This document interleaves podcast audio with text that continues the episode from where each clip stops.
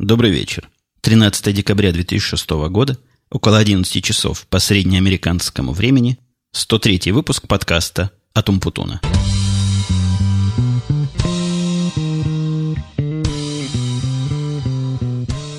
Да, действительно, в этот раз у нас 2006 год, а не 2007 или не 2008, который я назвал в прошлый раз, чем вызвал целый ряд удивленных вопросов. Ну, мне хотелось ответить, ну что вы, друзья, Земля круглая, и поэтому временные пояса у нас разные, но, конечно, время у нас не настолько разное, и я в комментариях уже объяснил и на Арподе, и на Хабре, и, по-моему, на своем сайте, с чем была вызвана эта моя оговорка. Вызвана она была, на всякий случай, повторю, тем, кто слушает, а не читает. Так вот, она была вызвана тем, что у меня есть различные тесты прогоночные для настройки аппаратуры, и один из тестов, который я для себя сам придумал, это тест для деэссера, то есть для той железки, которая убирает свистящие и шипящие звуки, которые имеют э, гадкое свойство быть представленными более сильно, чем все остальные звуки при записи. Это такая общая фича и общая проблема всех, кто записывает э, разговорную речь. Так вот, 2008 входит вот в один из моих тестов, и как-то настраивая микрофон до выпуска, видимо, у меня в голове чего-то перемкнуло, и пошел туда 2008. Но в любом случае, год у нас и сейчас 2006, и в прошлый раз был 2006, так что продолжаем мы в нашем времени, а далеко не в будущем, и возвращаемся к темам, первая из которых, конечно, естественно и разумеется, окончательное подведение итогов конкурса моего сотого подкаста.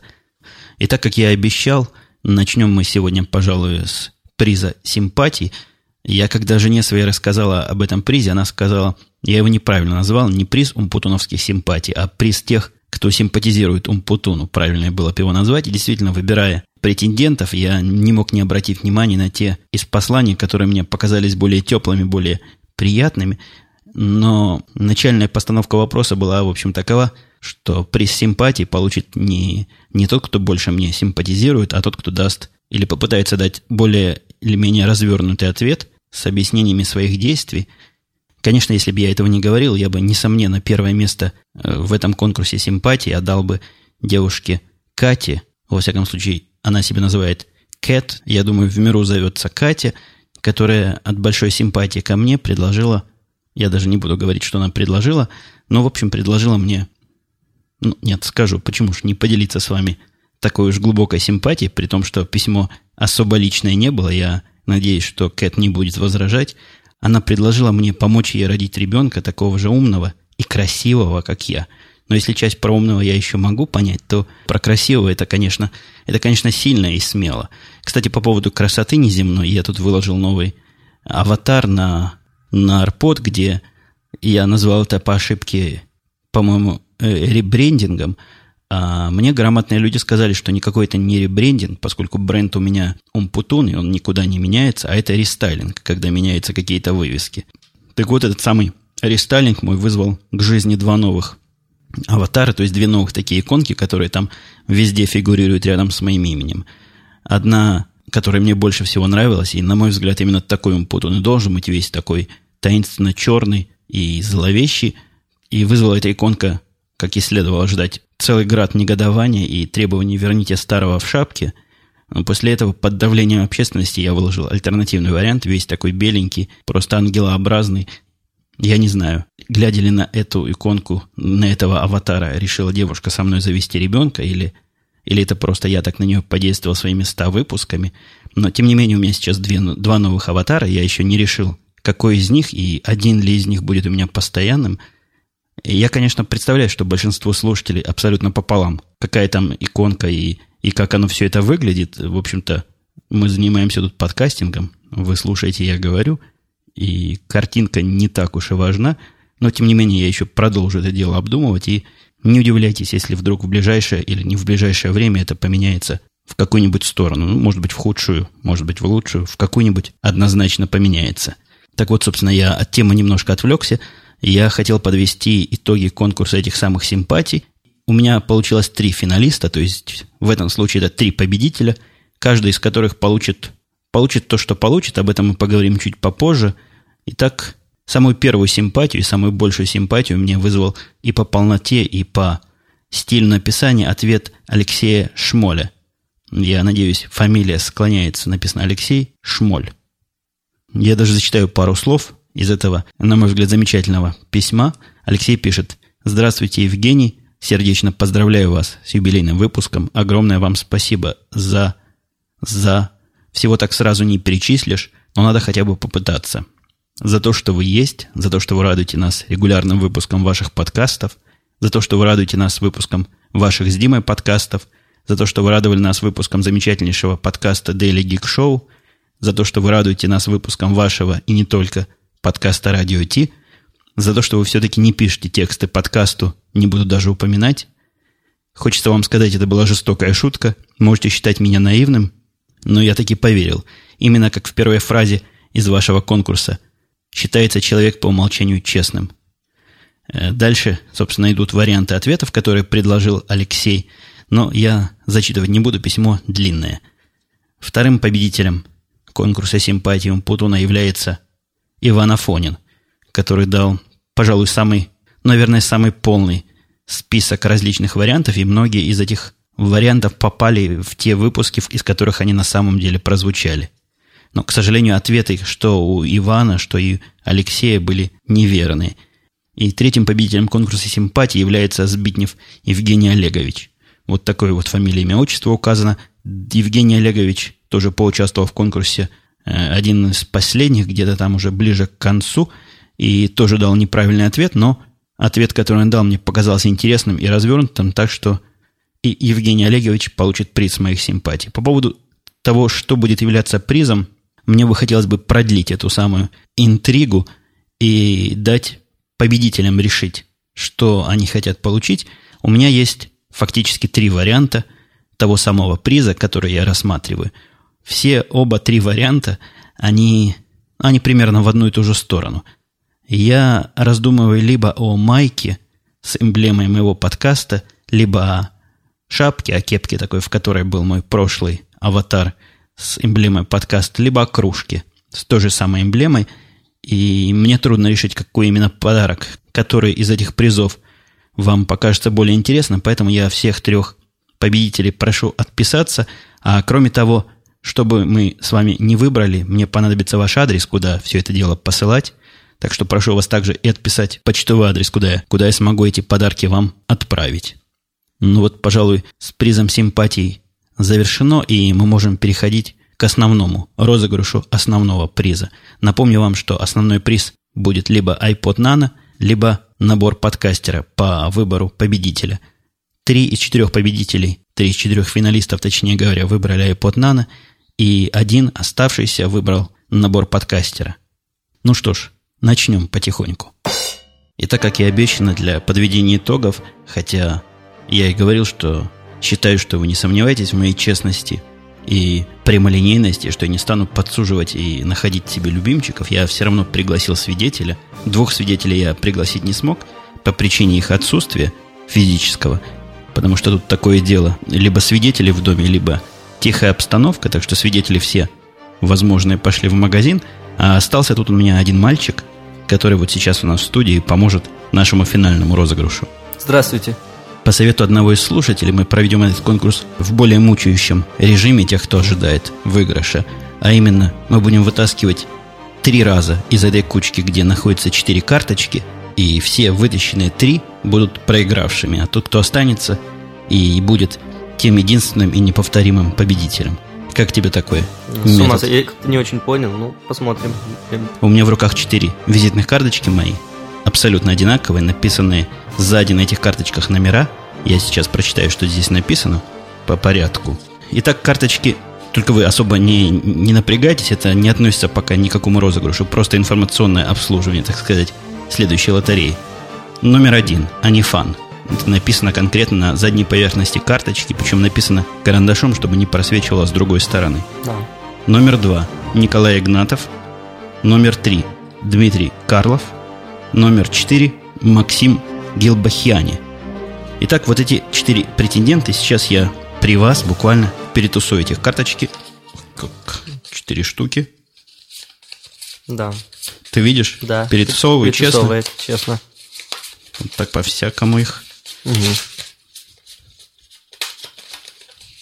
Угу. Я думаю, достаточно. Думаю, думаю, нормально. Теперь я их раскрываю веером, так что я вижу только их верхнюю поверхность, не вижу нижнюю, и протягиваю сидящему сзади Сереже. Он будет вытаскивать первую и называть, что там написано. Еще раз повторяю, тот, чей номер и чье имя прозвучит, к сожалению, не будет являться выигравшим, а будет являться совсем наоборот, выбывшим из конкурса. Итак, первый вытек. Так. Номер? Номер три. Дмитрий Карлов. Увы, Дмитрий Карлов, приятно было с тобой посоревноваться в этом конкурсе, но ты у нас первый выбывший, что не является ничем плохим, но, к сожалению, не является ничем особо хорошим. Итак, у нас остается три претендента, и накал конкурса возрастает. Тяни. Номер четыре. Максим. Ну, не можешь эту фамилию выговорить. Гилба... Я тебе английскими буквами написал. Гелбахиани. Гелбахиани. Вы, Максим... Да, извините. Вы, Максим, тоже вылетел, хотя, честно говоря, я за тебя болел. Осталось два номера. Э, номера один и два, по-моему, всего лишь у нас. У Итак, нас номера один, да. Один и два у меня в руках. Да. Итак, тянем, тянем. Кто же вылетит последний? Так, номер один. Анифан. Oh, no. Увы, на последнем этапе этой гонки вылетел Анифан, который, если мне не изменяет мой склероз, прислал самый первый правильный ответ. И, как нетрудно догадаться, в руках у меня карточка номер два. Николай Игнатов, победитель этого конкурса. Да.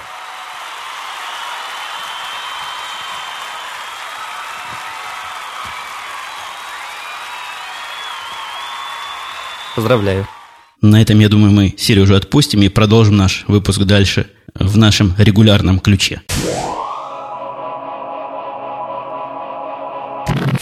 Итак, Николай Игнатов, как мы все с вами уже поняли, является единственным и неповторимым победителем первого и пока единственного конкурса от меня. И совершенно очевидно, мне понадобится адрес Николая Игнатова, по которому он хочет получить свой замечательный приз. iPod, который он выбрал – я прошу связаться со мной по имейлу, сообщить этот адрес, и я немедленно начну процесс заказа, приобретения и отсылания подарка, и постараюсь это провернуть таким образом, чтобы до Нового года он к вам дошел. Ну вот, пожалуй, юбилейные наши темы, юбилейные наши конкурсы позади, и можно перейти к обычным нашим разговорам. Э, перед тем, как перейти к обычным разговорам, я, глядя на статистику, на которую я стал как-то редко заходить, обнаружил круглое число общего, общих скачиваний, которое превысило 100 тысяч вот за, за тот период, где, когда я нахожусь на Липсине. На самом деле это больше, чем 100 тысяч, потому что я на Липсин перешел где-то с 20 выпуска, и у каждого выпуска у меня, которых больше 100, явно больше, чем тысяча уникальных слушателей. Но, тем не менее, липсиновская статистика гордо показывает, по-моему, 100 тысяч 60 или что-то в этом роде. И я решил этим красивым круглым числом с вами поделиться – Записывая прошлый подкаст, я забыл вам сказать, а может быть, я не успел просто вам сказать, возможно, это произошло на следующий день после подкаста, но где-то с неделю назад у нас тут произошло абсолютно стихийное и абсолютное бедствие, а именно выпало снега много.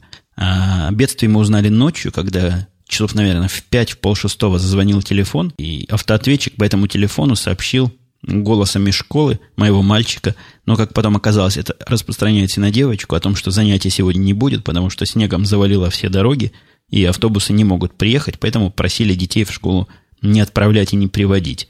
Но поскольку мы получили это сообщение только из одной школы, хотя, в принципе, школьный округ один, и можно было бы догадаться, жена повела ребенка в школу, дочку, а оказалось, что и в школу для мелких тоже не надо было приходить, ну, снега действительно навалило много, сантиметров 30, может 35, может быть 40. Высоко снега было, и они его не успели расчистить. Он падал всю ночь и все утро, а потом, по-моему, еще полдня. И где-то только часам к 10 расчистили. Хорошо, что мне в этот день не надо было ехать на работу, потому что как бы я доехал по трассе, ну, возможно, трассу уже успели укатать за это время, но многие в этот день опоздали, и наверняка были какие-то аварии, потому что народ по снегу, хотя страна снежная, не очень ездить может. Это я заметил еще и прошлой, и позапрошлой зимой. Но, к счастью, мне в этот день не надо было ни на какие интервью, никаких кандидатов опрашивать, и никаких совещаний удаленных у меня не было.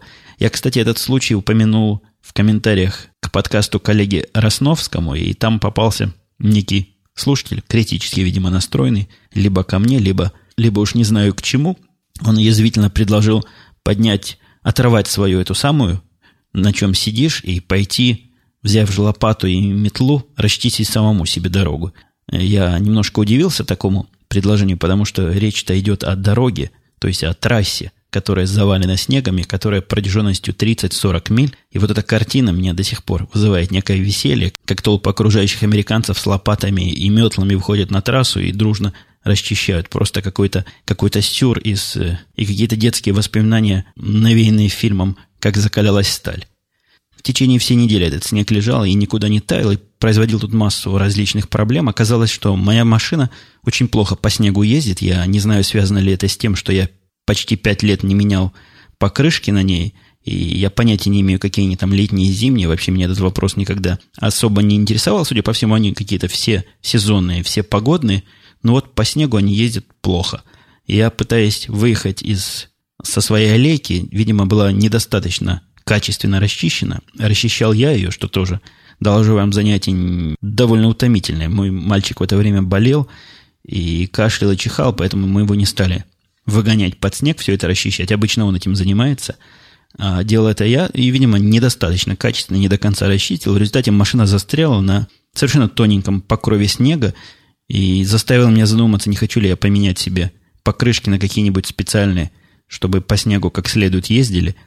Но желание это, появившись, пропало, потому что все дороги и все аллейки уже были расчищены к тому моменту, когда я второй раз пытался выехать. Машину мы всей семьей вытолкали, и как-то я так и остался ездить на этих покрышках, которые, конечно, к зиме, э, очевидно, подходят довольно слабо. Так вот, снег всю неделю пролежал, пролежал, и только сегодня где-то растаял. Совершенно летняя у нас погода, летняя, осенняя погода, градусов, наверное, 10-12, хотя, хотя обещается похолодание. Хотелось бы похолодание, потому что была тут мысль взять себе несколько дней отпуска еще под Новый год и куда-нибудь поехать кататься на лыжах. Здесь недалеко, но надо Конечно, чтобы погода была подходящая, и чтобы там в Висконсине, куда, возможно, поедем, было достаточно снега и было достаточно холода. Потому что приедем, как дураки, с лыжами, а там трава, и цветы цветут. Получится непорядок. Я как-то рассказывал, что странный лозунг нашего банка, Ситибанка, который, который является моим практически основным и, честно говоря, единственным банком, с которым я делаю решительно и абсолютно все. Так вот, у них есть замечательный лозунг «Живи богаче, трать больше». И в подтверждение своего лозунга они время от времени присылают мне радостные письма о том, что они рассмотрели мою ситуацию и решили мне увеличить максимальный кредит.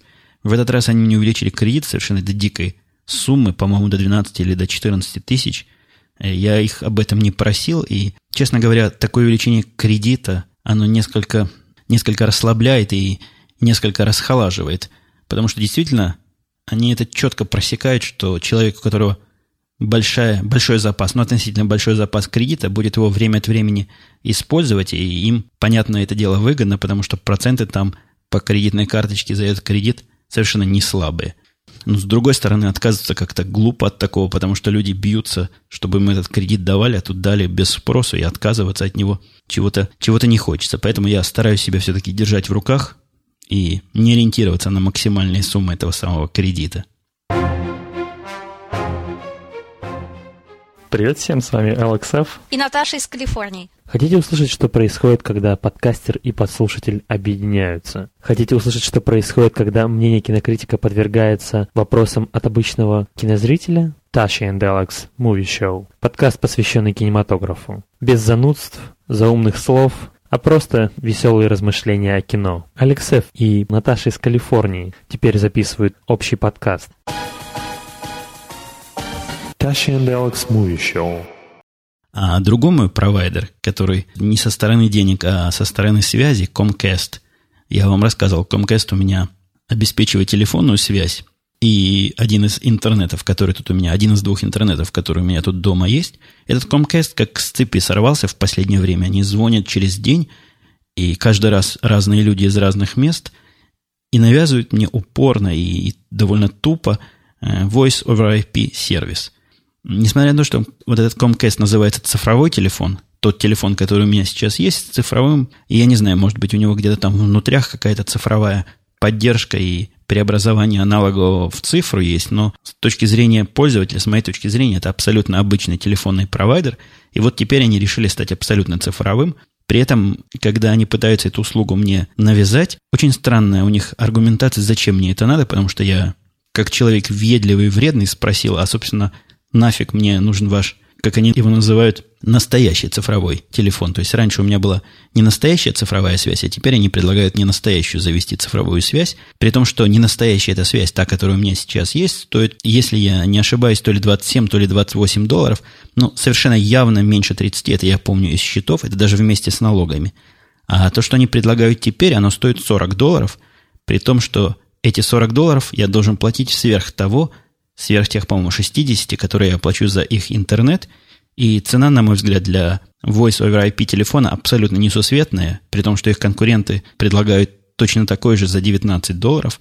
И я поинтересовался. Сначала я спросил, является ли этот их настоящий цифровой телефон Voice over IP и что-то типа Voyage или, или в этом роде. Они долго мялись. Видимо, им есть какие-то инструкции на эти темы особенно не распространяться, потому что тут есть некий стереотип, но я не знаю, может это фактически так и есть, что как только возникает тема Voice over IP, начинается критика в ту сторону, что 9.1.1 по этим телефонам какой-то ненадежный и как-то плохо работает.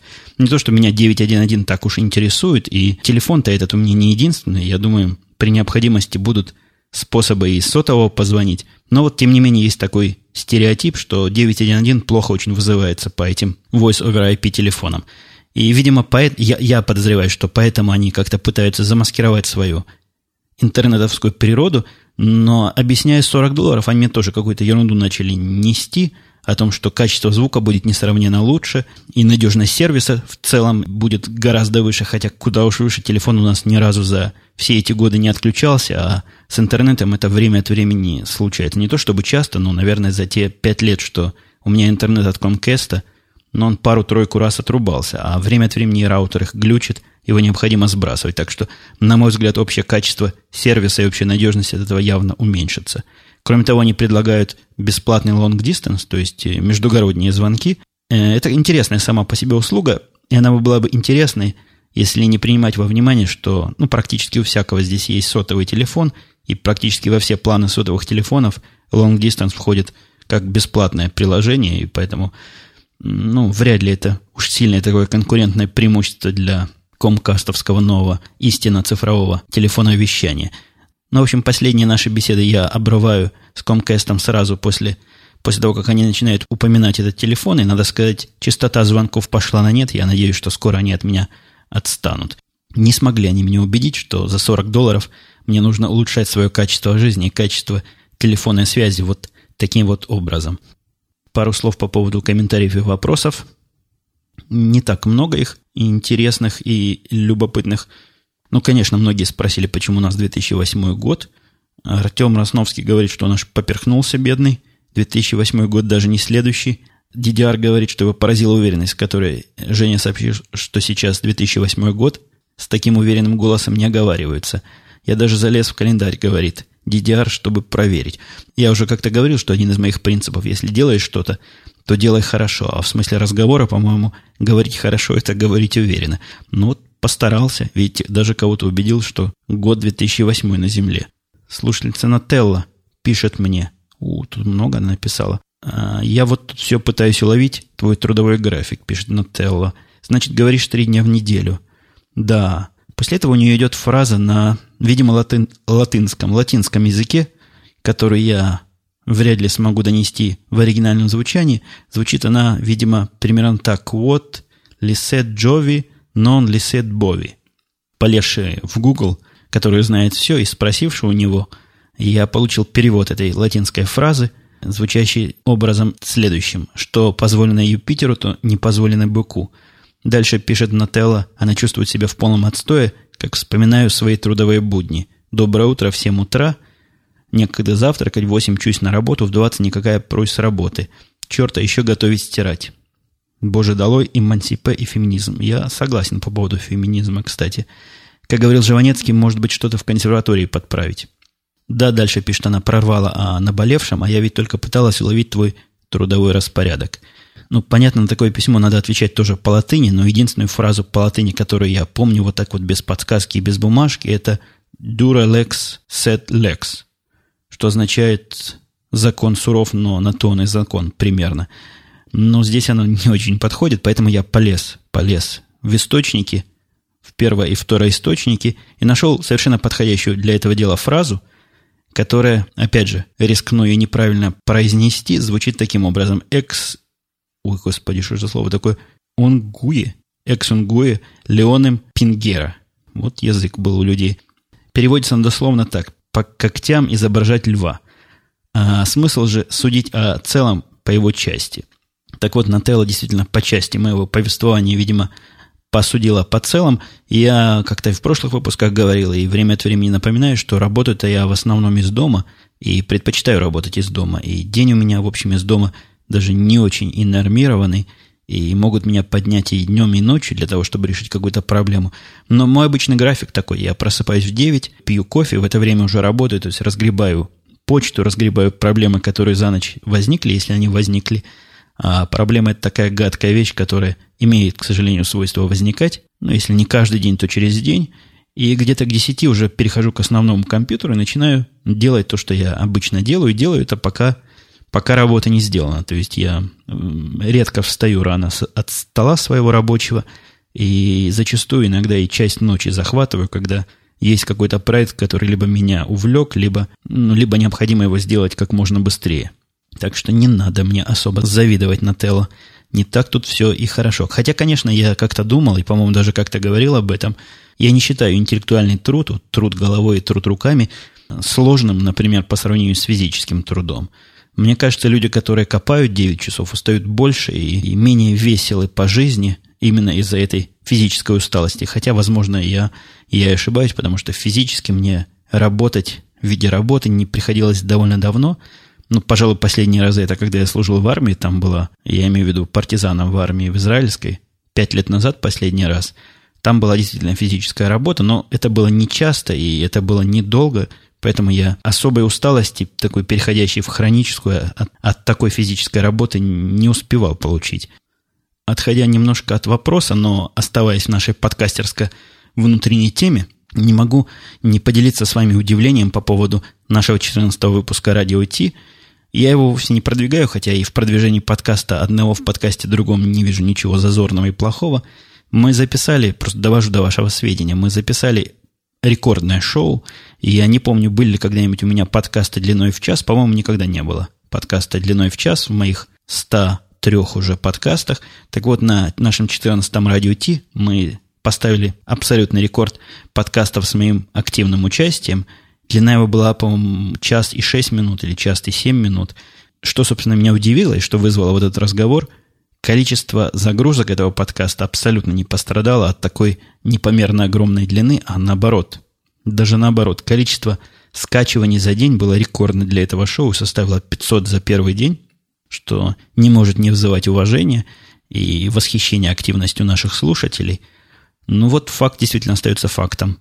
Размер не очень влияет – Видимо, можно записывать длинные часовые и более чем часовые шоу без ущерба для аудитории и без потери этой самой аудитории. Еще в нашем мире, около подкастерском, как-то сегодня у меня немножко вовнутрь пошли темы, ну, для разнообразия, я натолкнулся на забавную дискуссию у молодой подкастерицы, я надеюсь, подкастерица не обидное слово, потому что подкастерша звучит как-то грубовато, типа как бухгалтерша. Так вот, подкастерица Мисс Ми, по-моему, совсем молоденькая, типа моего мальчика по возрасту, где-то в старших классах учится, выступила с довольно сложным, но эмоциональным подкастом, сложным в смысле аргументации, с типичной женской, на мой взгляд, аргументацией.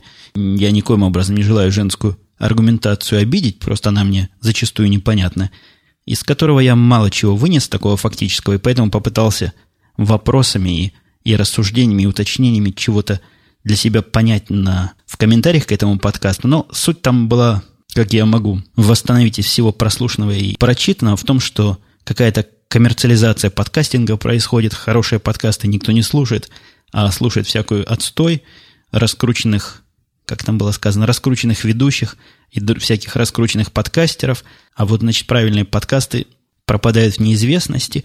Ну, я, я это вовсе не для того, чтобы поиздеваться и, и как-то приколоться над мисс Ми.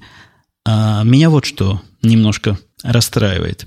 У нас же, видимо, стаческое брюзжание Типа, когда мы были молодые, мы были не такие. Нет, меня расстраивает, что когда мы действительно были такого возраста, я прекрасно помню, что было полное и ясное ощущение о том, что тебе кто-то что-то должен, и все оно вот так сложится само. Вот сначала закончишь школу, потом закончишь институт, потом тебя пошлют по распределению, потом получишь хорошую работу. В общем, вся жизнь была расписана и понятна, и за этим за всем стояла ну, мощная идеологическая база.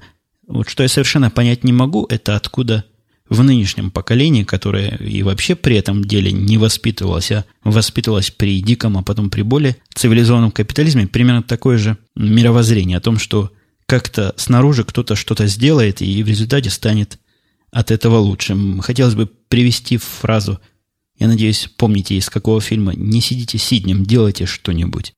Так вот и здесь, почему бы не взять это дело в свои руки и, и не, самим не заняться раскруткой тех подкастов, которые подкастерица считает интересными. Ну, договоритесь с коллегами, единомышленниками, устройте свои друг другу промо и продвигайте себя как-то в подкастах, не знаю, делайте интересно. Следующая тема, которая меня тут сказана в, в шоу-нотах, она сказана так, взятки сладкие. По-моему, красиво я изобразил это дело, и я так и оставлю, наверное, в шоу-нотах, если решу эту тему оставить вообще в нашем сегодняшнем разговоре. Так вот, мне взятки, надо признаться, не давали давно. В Америке мне практически взятки никто не дает. Не знаю, взял бы я, но никто не предлагает. А как только я связался с рекрутером, я вам уже рассказывал, они пытаются меня задобрить. Но, видимо, это все-таки взятками никоим образом не считается, потому что практика такая широко распространенная, посылание подарков, так сказать, на праздники, или без поводов, или с поводом – в этот раз мне от двух рекрутеров сразу, я работаю активно с двумя рекрутерами, видимо, к наступлению вот этих рождественских праздников, или, может быть, в честь прошедшего дня благодарения опять пришли такие кучи сладостей, которые просто языком не описать. Это коробка, наверное, высоты до пояса, если ее поставить вот так на пол, и такую, что руками с трудом обхватить. Я не знаю, за кого они меня там держат. Коробка лично мне направлена, не, не все конторе, а значит, лично мне – и в нем подразумевается, что все это огромное количество всего там, что внутри, а внутри там другие коробки, и в них конфеты, шоколадки, и печенюшки всякие, разные, разные, разное, разное всякое. В общем, вся палитра сладкой жизни там представлена. Я, конечно, все это раскрыл и отнес на кухню, чтобы народ угощался. Но вот такой вот правильный способ общения со своими клиентами у этих рекрутеров есть. Действительно, видимо, они психологию знают и, видимо, считают, что после вот этих всех э, сладостей я буду ощущать себя им как-то обязанным и буду на их кандидатов смотреть с каким-то большим вниманием и, видимо, с какой-то большей любовью и отзывчивостью. Кандидатов мне массу пришло, и я даже не знаю, стоит ли рассказывать, потому что такое количество у меня уже в голове все перемешалось. Когда в день по 5 по 6 интервью, то, то и рассказать чего-то из этого интересного особо выбрать трудно. Но вот, пожалуй, один из тех, который мне действительно понравился, был молодой человек, индиец – но прекрасно говорящий по-английски, и, и в отличие вот от этих других программистов индийских, которых я интервьюировал, понимает не только, как кусочки соединять, я уже как-то жаловался, что все эти, все эти кандидаты, они в основном в смысле соединения кусочков в единое целое, а общего понимания, почему и что, и как оно там внутри работает, не имеют вообще никакого, буквально пугающе никакого. Меня эта генерация программистов, знающих только вот гайку номер 26 и как ее крутить, пугает. Так вот, этот, в отличие от предыдущих, хорошо рубил и тему, и технику хорошо знал, и понимал, что откуда идет, и, и почему. Но вот у него один недостаток, два недостатка фактически. Во-первых, его имя выговорить невозможно. Ну, наверное, символов 20, может, 25 длины, такое индийское длинное, длинное имя, и примерно такая же длинная фамилия. У него там есть какой-то упрощенный вариант, который тоже выговорить трудно. А вторая проблема, у него странный дефект речи – в результате этого дефекта он на слове с буквой «С» просто стопорится. И я когда просек эту фишку, причем стопорится, знаете, это глобально, он абсолютно не двигается, вот начинает свистеть, и, а как ему помочь, как человеку, слово за него не скажешь, как-то сижу как дурак, жду, пока, он, значит, пройдет у него этот его стопор. Представьте, какая, какая у меня была задача в процессе разговора пытаться строить фразы свои таким образом, причем на иностранном языке, чтобы в ответных фразах буква «С» не звучала. Это была, доложу вам, задача в реальном времени очень многофакторного анализа. Но я, я с ней справился практически. Свел его ответы до минимума буквы «С». Он у меня раз пять всего за эти полтора часа, что мы с ним общались, стопорился. И ничего, нормально пообщались, так я его, видимо, возьму, несмотря на эти его два дефекта. Приходил ко мне один из русских кандидатов. Ничего особого сказать не могу, кроме того, что еще раз подтвердила мне, что русский не очень умеет себя продавать, не очень умеет писать свои интервью. Ну, симпатичный паренек был. Еще должна девчонка прийти русская. Может, тетка, не знаю. Она, по-моему, по-моему, завтра она должна у меня проходить интервью. Посмотрим. Зачем-то мне подсунула наша рекрутерша двух начальников каких-то, которые один из них сразу заявил, что программировать это для него и проектировать программы это для него какая-то низкая работа, и он ни в коем образом не желает себя унижать вот этим. Спрашивается, зачем пришел. Второй же был до прихода ко мне вторым вице-президентом какого-то банка. Я уж не знаю, что у них второй вице-президент значит. Был очень важный и очень такой вальяжно серьезный.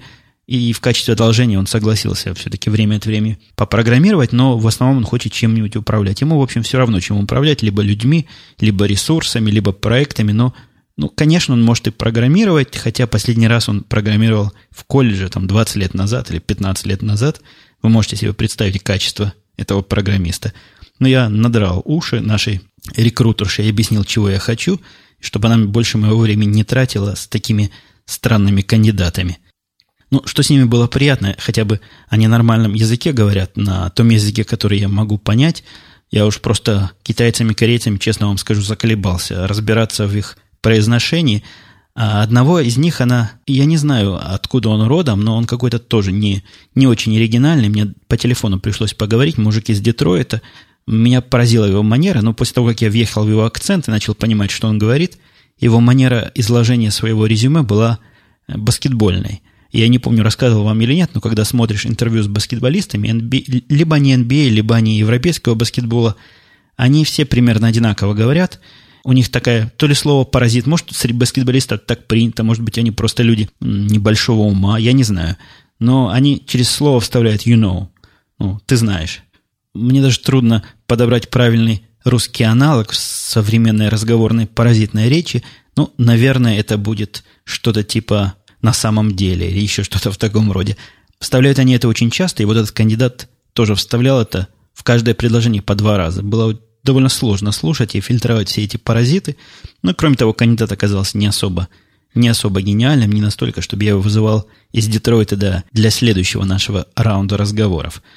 И вот разговор о английском языке нас плавно перевел к следующей теме. Я не знаю, последняя ли она будет на сегодня. Посмотрим на время – мне тут один из слушателей любезно прислал, ну, видимо, в ответ на мои сетования сериальные и мои поиски интересных сериалов, две или три серии на, на DVD, по-моему, две серии, а может быть три, фильма, который называется, не фильма, а сериала, нового сериала, который называется Threshold. По-английски, а по-русски он был переведен как «Предел» на мой взгляд, это немножко неправильный. Не то, что неправильный, конечно, перевод правильный с точки зрения грамматики и словарей, но по смыслу какое-то странное слово «предел», при том, что речь там идет о каком-то нашествии инопланетян и особом секретном плане, чего, собственно, делать, когда инопланетяне нападают, я бы перевел все-таки название этого фильма не как «предел», а как критический порог или грань или что-то еще в этом роде. И весь остальной перевод этого фильма был просто я даже не знаю, как мягче сказать, абсолютно бездарным, хотя, в общем-то, и правильным.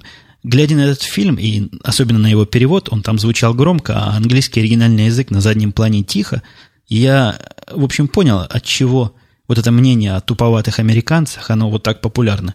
Когда фильмы вот так вот в лоб и без всякого понимания контекста переводят, и когда пытаются переводить шутки, о смысле которых не догадываются, причем это делал не какой-то гнусавый переводчик, а совершенно судя по оформлению и многоголосию, какая-то профессиональная команда каких-то правильных и квалифицированных переводчиков, получилось что нудное, ужасное, не смешное, неинтересное. Я в полнейшем расстройстве от перевода. Чего-то мне кажется, что что-то с этой переводческой школой явно не так, если вот профессионалы вот таким вот образом переводят. Хотя другой фильм, который я посмотрел, мне тоже слушатель прислал в HD формате, э, записанный на на DVD DivX файл э, не самого большого разрешения HDTV, а чуть поменьше, но как раз такого, который у меня на MacBook хорошо играется. Я не вижу никаких тут легальных проблем, потому что Этот фильм мне купленный есть и на обычном DVD, так что тут моя совесть чиста. Я с удовольствием его посмотрел, и перевод там гораздо лучше, хотя, конечно, некое непонимание вот в смешной части явно видно. Некоторые вещи они просто запортили вот их пониманием перевода. Мой совет вам, если, если есть возможность, конечно, смотреть это все в оригинале. Но такое огромное количество всего теряется от таких бездарных переводчиков, что, что просто какой-то ужас. И последняя на сегодня мало веселая тема. Я обычно стараюсь что-нибудь забавное под конец выбирать, а тут абсолютно не забавная, реальная тема. У нас тут маньяк по Чикаго ходил и фактически убивал людей. Я об этом не знал, я был дома. Это было, это было на прошлой неделе, когда мне позвонила рекрутерша, очень взволнованная, и говорит, ты там у себя в офисе ни в коем случае никуда не выходи, ты слышал, там маньяка ловят. Он уже троих убил. Я всю эту историю немножко потерял, но Дима утверждает, что мужик какой-то, я не знаю, правду ли Дима говорит, но вряд ли он станет обманывать, что мужик пришел в контору разборки чинить с пистолетами, застрелил там троих за то, что они у него какой-то патент на какое-то его изобретение вроде как то ли украли, то ли присвоили, то ли, то ли не оформили правильно – ну, в результате его с трех до шести там ловили, и все здания и все выходы на центральной улице были перекрыты. Карл мне жаловался, что выйти не может из нашего небоскреба покурить, и от этого очень страдал. По-моему, часа три-четыре эта операция происходила, но вот когда я часов шесть уже добрался до телевизора посмотреть на это дело вдумчиво, все каналы сообщали, что ситуация решена и никакой опасности нет, можете выходить спокойно на улице и идти по своим делам. Вот такая у меня сегодня завершающая информация, завершающая новость – и, пожалуй, я на этой невеселой ноте буду с вами прощаться. Мы услышимся, как обычно, в следующую среду. На этом все. Пока.